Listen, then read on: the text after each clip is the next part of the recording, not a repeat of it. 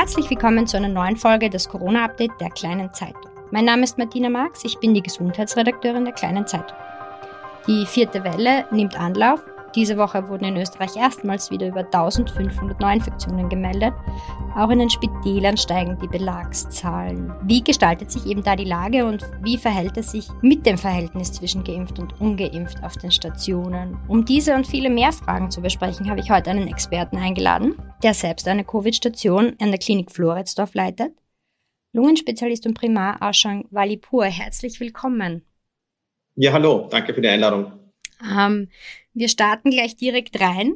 Äh, das Covid-Prognose-Konsortium hat gestern eine Meldung veröffentlicht, wonach sie einen sehr raschen Anstieg der Spitalskapazitäten sehen. Nämlich äh, binnen zwei Wochen soll sich die Zahl verdoppeln. Teilen Sie diese Ansicht, Ansicht bzw. merken Sie das auch? Ja, tatsächlich ist es so, dass wir seit ungefähr einer Woche äh, einen deutlichen Anstieg wieder der Fallzahlen, sprich der betroffenen Patientinnen und Patienten, die spitalspflichtig äh, geworden sind, äh, sehen und ähm, auch den Eindruck haben in dieser jetzt ähm, kurzen Vergleichszeit zu vorhergehenden Wellen, dass diese Patientinnen und Patienten auch tendenziell nochmal etwas schwerer krank sind als jene aus der letzten Welle, die an der Alpha-Variante erkrankt waren. Mhm. Ähm, das heißt, äh, das soll jetzt nicht dramatisch klingen, aber wie weit von der Auslastung, also wie, wie sehr unterscheidet sich die jetzige äh, Situation zu den letzten Wochen, wo es relativ entspannt war, auch für uns quasi ein Sommer wie damals, was man oft gehört hat? Ähm, ja, wir haben ja wirklich diesen Wellen entsprechend auch schon eine Entlastung gehabt im Krankenhaus. Es gibt ja im Wiener Gesundheitsverbund einen äh, sehr vernünftigen und äh, gut ausgebauten äh, Stufenplan, wo entsprechend des Bedarfs ausgebaut wird und entsprechende Ressourcen und Betten zur Verfügung gestellt werden, sowohl im Normbettenbereich wie auch im Intensivbettenbereich. Und wenn Sie so wollen, befinden wir uns jetzt trotzdem noch relativ am Anfang dieses Stufenplans. Äh, aber angesichts der Entwicklung, speziell auch der letzten Tage, ist durchaus anzunehmen, und Sie haben das ja auch ganz kurz geschildert, dass das möglicherweise relativ schnell äh, nach oben geht, was im Umkehrschluss bedeutet, dass wir immer mehr und mehr Betten dafür zur Verfügung stellen müssen, um die betroffenen Covid-Patientinnen und Patienten so gut wie möglich zu betreuen.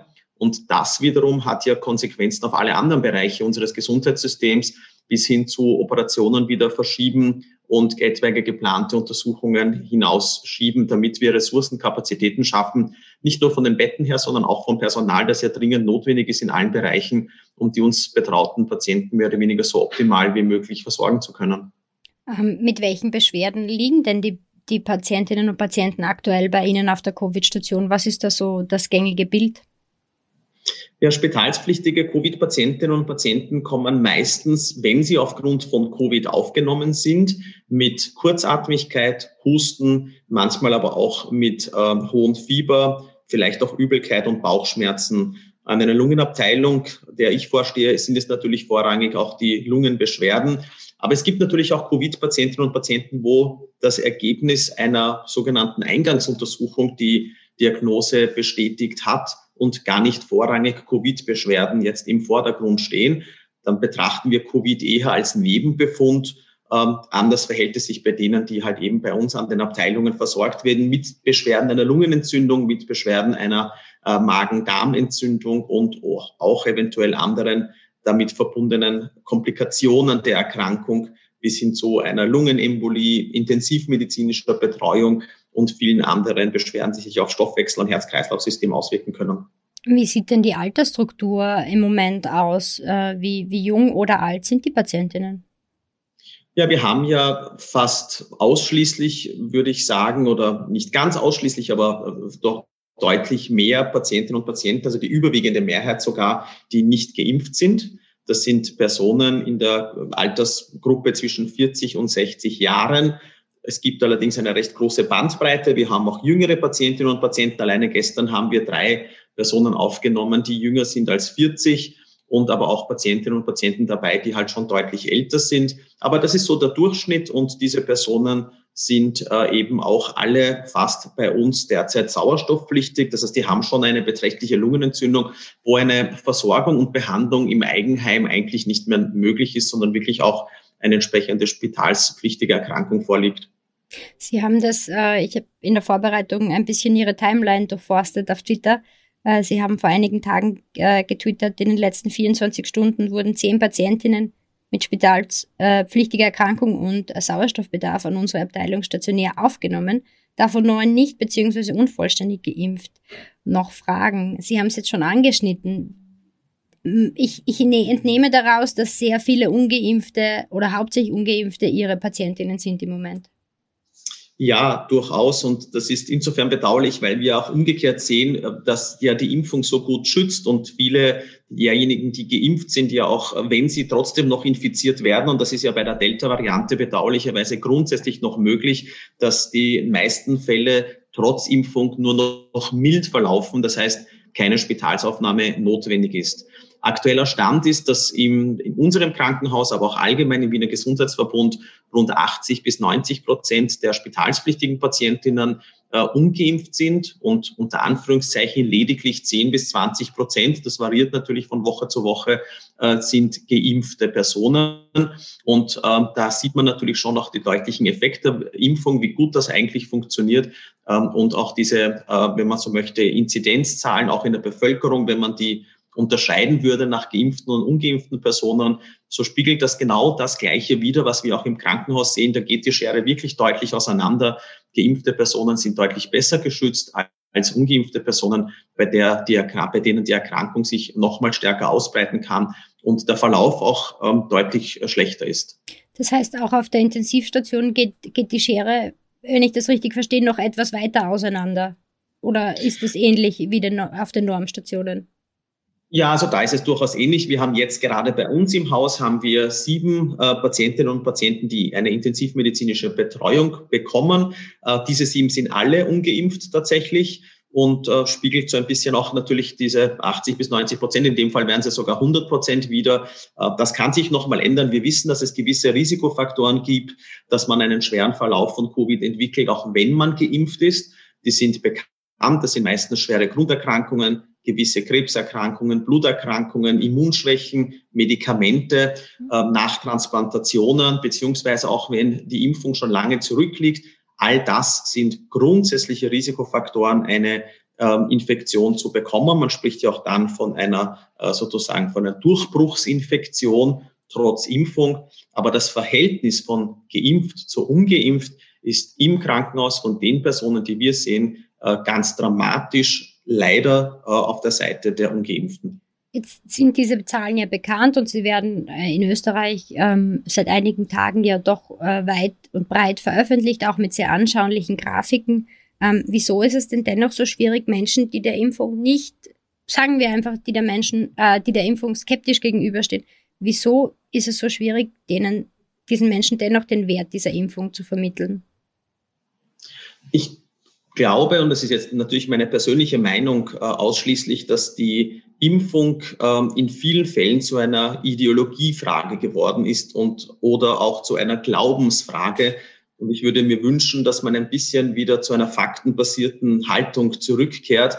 Ähm, ich würde es ganz gern so formulieren. Es gibt so viele andere Bereiche in der Medizin, wo die Bevölkerung äh, ja den medizinischen Grundprinzipien der Wissenschaft vertraut an die Behandlung von Herz-Kreislauf-Erkrankungen, Krebserkrankungen, ähm, alle anderen Formen von Infektionen, sei es die Behandlung mit Antibiotika, sei es sind es Operationen und so weiter. Alle diese Maßnahmen, die wir im Alltag in der Medizin anwenden, basieren auf dem gleichen Grundprinzip einer sorgfältigen wissenschaftlichen Prüfung von Studienergebnissen, die dann umgesetzt werden in der klinischen Praxis. Und genauso verhält es sich letztlich mit der Impfung. Es gibt nie absolute Sicherheit und es ist auch die Impfung nie zu 100 Prozent wirksam und auch nie zu 100 Prozent sicher. Aber sie ist es überwiegend. Und eine persönliche Nutzen-Risikobewertung muss jeder Mensch für sich natürlich vornehmen. Aber oftmals besteht der Eindruck aus meiner Sicht, und das geben auch die Patientinnen und Patienten wieder, mit denen wir jetzt sprechen über die Hintergründe, wieso sie sich nicht haben impfen lassen, da kommen dann so Themen, die großteils entweder mangelnde, mangelnde Kenntnis der Hintergründe betrifft, nicht ausreichend das Gefühl haben, aufgeklärt oder informiert gewesen zu sein, wo wir uns natürlich anbieten und das ist auch unsere Aufgabe, das zu tun. Aber oftmals ist es eben auch so ein bisschen eine ähm, Verwirrung, die entstanden ist durch falsche Kommunikation, durch gewisse Social-Media-Kanäle, teils leider auch, das haben wir in dieser Woche auch erlebt, durch vielleicht auch politische Fraktionen, die es hier zu einer Ideologiefrage gemacht haben, was mit eigentlich äh, ja, vernünftiger und faktenbasierter Haltung ja nichts mehr zu tun hat. Und äh, oftmals ist es auch schlicht Mangel an äh, ausreichender Information, vielleicht auch in der Muttersprache. Es gibt natürlich auch manchmal Sprachbarrieren, wo es notwendig ist, hier nochmal intensiviert daran zu arbeiten und die Bevölkerung aufzuklären. Ich glaube, das, was wir ausschließen können, ist, dass es nicht genug Impfangebot gibt in Österreich. Das ist wirklich flächendeckend ganz toll möglich. Es gibt so viele Initiativen, die jetzt auch gerade die Stadt Wien in den letzten Wochen und Monaten erarbeitet hat, um niederschwellig zu impfen. Wir haben das Glück, dass es sich um eine Gratisimpfung handelt. Wir haben das Glück, dass wir auch die Impfung bekommen haben in dieses Land, die am wirksamsten sind auch im Vergleich jetzt vielleicht zu anderen Impfungen, die alle zugelassen sind. Das gilt auch nicht für jedes europäische Land, dass die EMEA alle Impfungen zugelassen hat. Und wir haben das Glück, dass wir ein sehr gutes und solides Gesundheitssystem haben, wo auch etwaige Nebenwirkungen, sollten sie auftreten von einer Impfung, ja auch gut behandelt werden können, wenn das die Sorge ist. Mhm. Also ich glaube, wenn das jetzt eine längere Antwort war, es gibt vielfältige Gründe. Das eine ist eben Ideologie oder Glaubensfrage und ich denke, man muss weg Richtung faktenbasiertem, äh, faktenbasierter Wissensvermittlung. Das andere ist äh, mangelnde Information bei gewissen Bevölkerungsgruppen, die noch unsicher sind. Ich glaube, da ist es ganz wichtig, aufzuklären und zu informieren. Und das dritte sind oftmals vorgeschobene Gründe aus dem Alltag, ähm, die äh, ja oftmals auch nicht wirklich nachvollziehbar sind. Wenn man nämlich genauer nachfragt, äh, kommt man eigentlich drauf, da gibt es eigentlich gar nicht sehr viel Fundament, wieso man nicht geimpft hat. Das ist eher durch Hörensagen, durch gewisse Sorgen entstanden, die man aber dann ausräumen kann in einem persönlichen Gespräch. Verändert in Ihrer, also auch weil Sie das schon angesprochen haben, äh, im Gespräch mit den Patientinnen und Patienten jetzt, verändert die Erkrankung die Sicht auf die Impfung mancher Patientinnen und Patienten? Ja, durchaus. Also ich kann nur aus dem gestrigen Dienst äh, äh, sprechen, also wirklich aus Echtzeitpraxis, wenn man so möchte, und, und aus dem echten Leben. Wir haben gestern einen jungen Mann aufgenommen, der sich nicht hat impfen lassen, weil es schlichtweg nicht geplant war aus seiner Sicht in seinem Umfeld, auch im Arbeitsumfeld hat sich ja niemand impfen lassen. Das klang am Anfang fast schon wie ein Prahlen. Das macht man ja nicht in meinem Umfeld. Und äh, dieser Betroffene hat von sich aus dann gleich behauptet, ja, im Nachhinein ist man gescheiter. Nicht so eine typische Aussage, wo er sich denkt, das hätte sich eigentlich ersparen können. Diese Person hat jetzt einen schweren Verlauf, hängt am Sauerstoff, ähm, tut sich mit der Luft wirklich schon schwer und wir hoffen, dass diese Person keine intensivmedizinische Behandlung benötigt. Und da gab es tatsächlich auch wirklich eine Form von von Reue, wenn man so möchte, obwohl ich dieses Wort in diesem Zusammenhang eigentlich nicht mag, aber eine äh, Erkenntnis, ähm, dass das eine Fehlentscheidung war. Mhm. Ähm, in der zweiten und, und auch in der dritten Welle vor allem waren doch die Intensivstationen, wenn nicht an, also nahe an der Belastungsgrenze, wenn nicht darüber. Ähm, können Sie uns als Laien erklären, wie denn ein Tag oder ein Dienst sich in dieser Zeit gestaltet hat? Äh, wie viele Menschen arbeiten da? Was sind ihre Aufgaben? Ja, also das, da, da müsste man wirklich ein bisschen ausholen. Vielleicht mal die grundlegenden Begriffe. Es gibt verschiedene Stufen der intensivmedizinischen Betreuung. Dafür gibt es auch im Regelfall unterschiedliche Stationen. Man spricht ja auch von sogenannten IMCs. Das sind die intermediären Stationen, also Intermediate Care Units. Das heißt, da erfolgt eine Behandlung in der Intensität zwischen Normbettenstation und der eigentlichen Intensivstation. Im Regelfall werden diese IMCs mit den klassischen ICUs, das sind die Intensivstationen aus dem englischen Intensive Care Units, die werden in einem gemeinsamen äh, Pool bezeichnet, weil letztlich ist es in beiden Fällen eine intensivmedizinische Behandlung.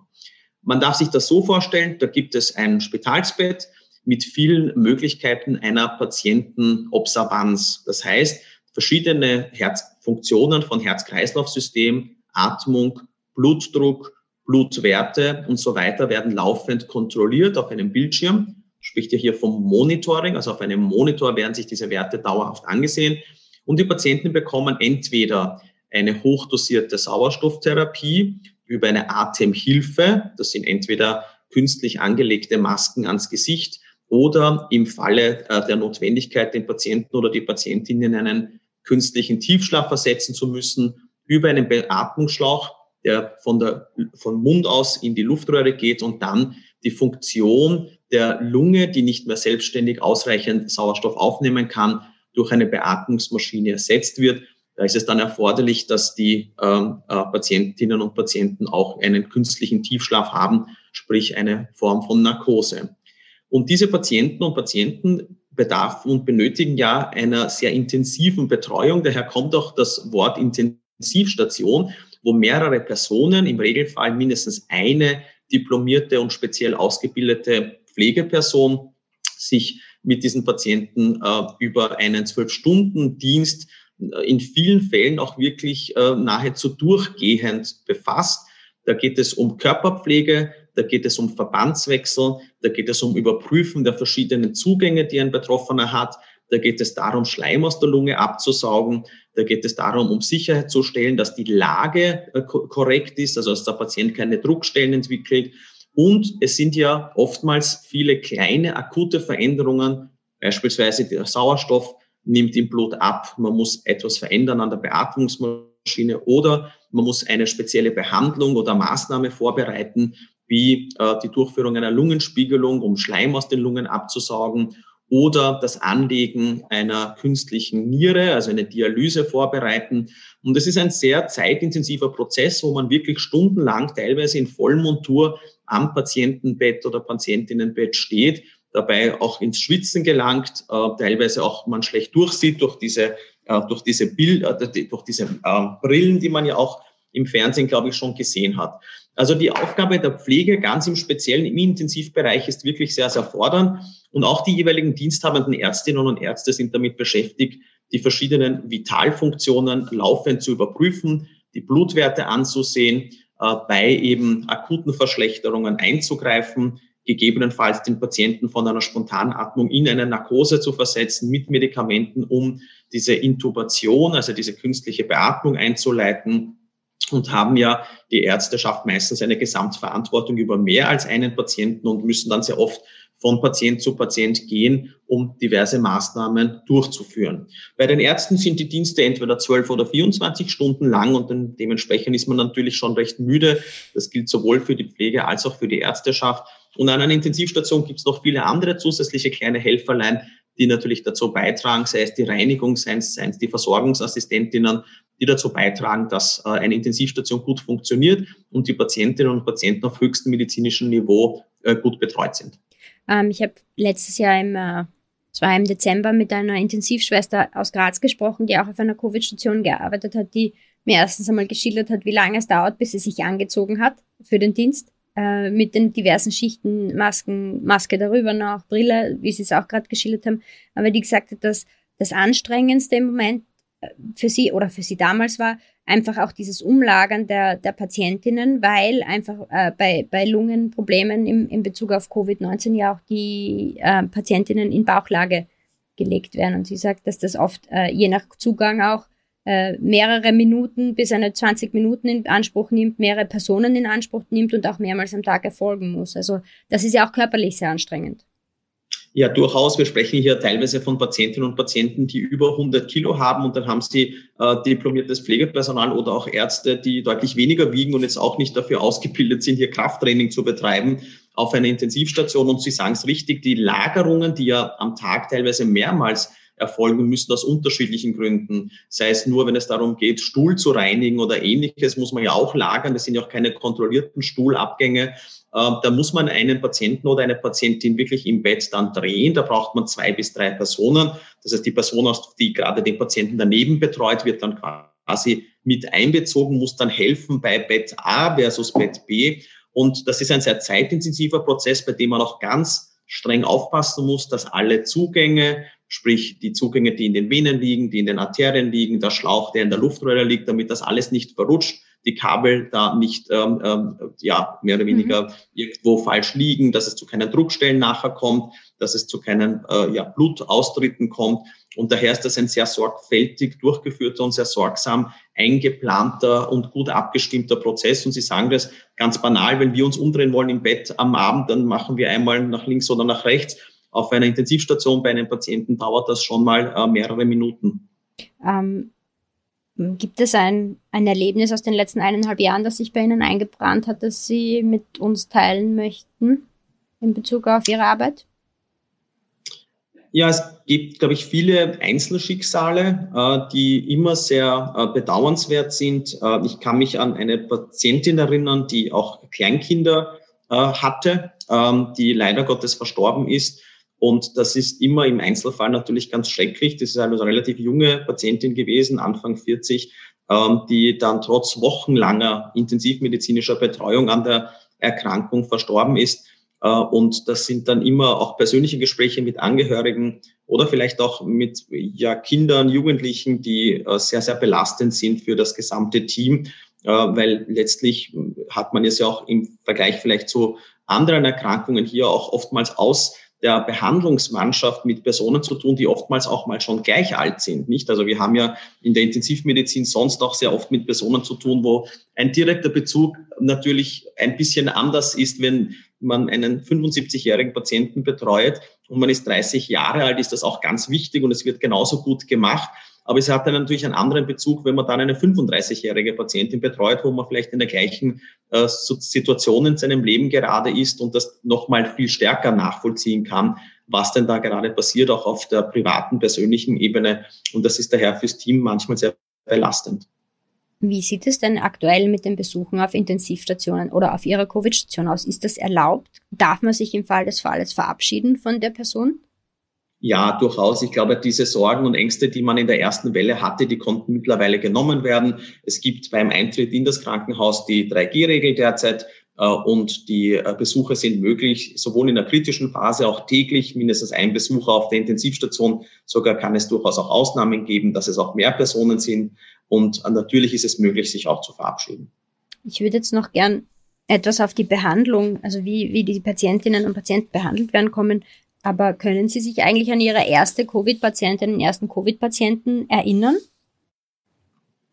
Ich kann mich erinnern, äh, wenn ich mich nicht irre, war das eine ältere Dame, ähm, die eigentlich, ähm, das weiß ich jetzt nicht mehr, ob die direkt aus der eigenen aus der eigenen Ambulanz aufgenommen wurde oder ob die uns aktiv mit der Rettung zugewiesen wurde. Aber ich kann mich erinnern, es war eine ältere Dame, die damals natürlich noch ungeimpft war. Da gab es ja. die Impfungen noch nicht.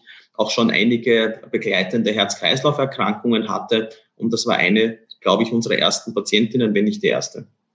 Ähm, was hat sich denn auch äh, in Bezug jetzt auf die Wellen, aber was hat sich denn in den letzten eineinhalb Jahren in der Behandlung verändert? Was haben Sie denn dazu gelernt? Oder was waren so die größten Sprünge abseits der Impfung, die ja für die intensivmedizinische Betreuung jetzt äh, akut nicht aushilft oder nicht hilft? Ich glaube, man muss ein bisschen auch nüchtern zur Kenntnis nehmen, dass der medizinische Fortschritt zwar bei der Impfung relativ schnell funktioniert hat, aber bei der sonstigen medikamentösen Therapie noch ein bisschen nachhinkt. Es gab einige wichtige Meilensteine in der Behandlung äh, des Lungenversagens bei Covid. Das ist zum einen äh, die Behandlung mit äh, Cortison, das wurde auch immer wieder erwähnt, dort wo auch Sauerstoffpflichtigkeit besteht, beziehungsweise Patientinnen und Patienten intensivmedizinische Behandlung benötigt haben.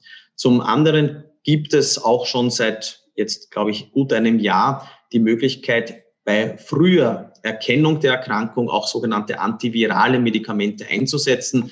Äh, die sind nicht ganz so potent, wie man sich das wünschen würde, weil es ein recht ein komplexer Prozess ist biologisch. Äh, die müsste man sehr, sehr früh einsetzen und in vielen Fällen haben aber Betroffene ja noch nicht so früh eine spitalspflichtige Erkrankung, sondern sind zu dem Zeitpunkt noch zu Hause, wo sich der Virus sehr stark vermehrt, ist noch nicht der Zeitpunkt, wo Spitalspflichtigkeit besteht. Das ist selten der Fall und kann daher nur sehr selektiv eingesetzt werden. Darüber hinaus gibt es schon einige Medikamente, die im Einzelfall äh, auch zugelassen sind und auch eingesetzt werden, die gegen die Entzündungsprozesse im Körper neben dem Cortison eingesetzt werden können. Ähm, das sind Medikamente, die man teilweise auch aus der Behandlung von rheumatologischen Erkrankungen kennt.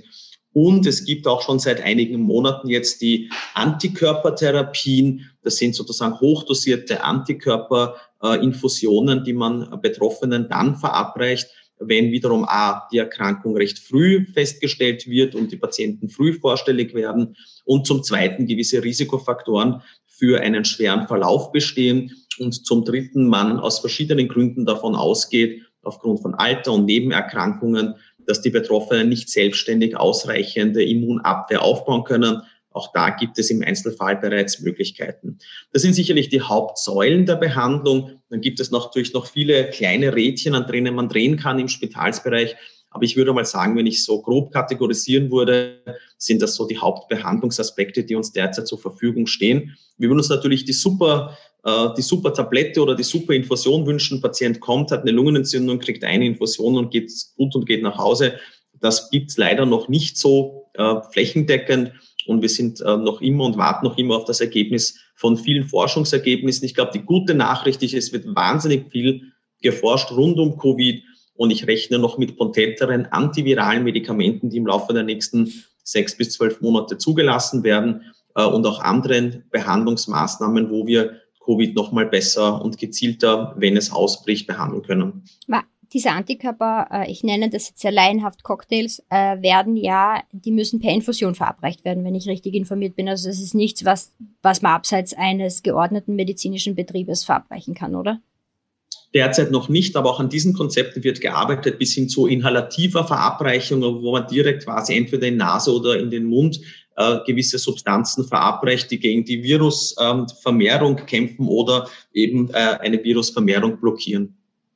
Ähm, dann wagen wir äh, beim letzten Abschnitt ein bisschen den Blick in die Glaskugel. Wie wird sich denn die vierte Welle in Österreich aus Ihres, Ihrer Meinung nach gestalten? Ja, ich befürchte, dass wir tatsächlich eine vierte Welle haben, die auch äh, den Namen Welle verdienen wird, äh, bedauerlicherweise. Ähm, ich glaube, es hat sich keiner gewünscht und das äh, war zwar durchaus aufgrund der Entwicklung jetzt der letzten Wochen ein bisschen anzunehmen. Ähm, die Modellierungen besagen, dass wir doch mit einer beträchtlich hohen Zahl an Patientinnen und Patienten rechnen müssen, die wieder in den Krankenhäusern aufgenommen werden. Und das, was sicherlich noch nicht ganz äh, klar ist, da wird die Erfahrung der nächsten Wochen das noch zeigen. Und das wäre so ein bisschen meine Sorge, wenn Sie so wollen, dass das Verhältnis an Intensivbetten-Notwendigkeit und Normbetten-Verfügbarkeit äh, sich noch mal mehr äh, zu Lasten der Intensivstationen verändert. Mit anderen Worten, wenn wir noch vor einem Jahr einen Covid-Patienten aufgenommen haben, dann war die Wahrscheinlichkeit, dass dieser Betroffene auf eine Intensivstation kommt, deutlich geringer als heute. Ähm, vor einem Jahr haben wir von zehn Patienten oder Patientinnen jeweils einen auf die Intensivstation im Zuge des stationären Aufenthaltes verlegen müssen wegen der Schwere der Erkrankung. Vor einem halben Jahr waren es dann aufgrund der Alpha-Variante schon ungefähr jeder sechste oder siebte Patient. Und jetzt die Erfahrung der letzten Woche zumindest sind wir eigentlich schon bei jedem vierten oder fünften Patienten und jeder vierten oder fünften Patientin. Also der Eindruck entsteht, dass diese Erkrankung noch mal schwerer ist oder zumindest die Patientinnen und Patienten, die jetzt zu uns kommen, noch mal schwerer krank sind und häufige intensivmedizinische Betreuung benötigen. Daher wird es bedauerlicherweise so sein und sehr wahrscheinlich so sein, dass es durchaus wieder Einschränkungen geben wird bei geplanten Eingriffen, bei geplanten Untersuchungen, um die Versorgungskapazität äh, aufrechterhalten zu können. Und es hängt sehr, sehr stark davon ab, wie der Impffortschritt in den nächsten vier bis sechs Wochen äh, vorangeht, um so gut wie möglich die sich ausbreitende Pandemiewelle jetzt abzufangen.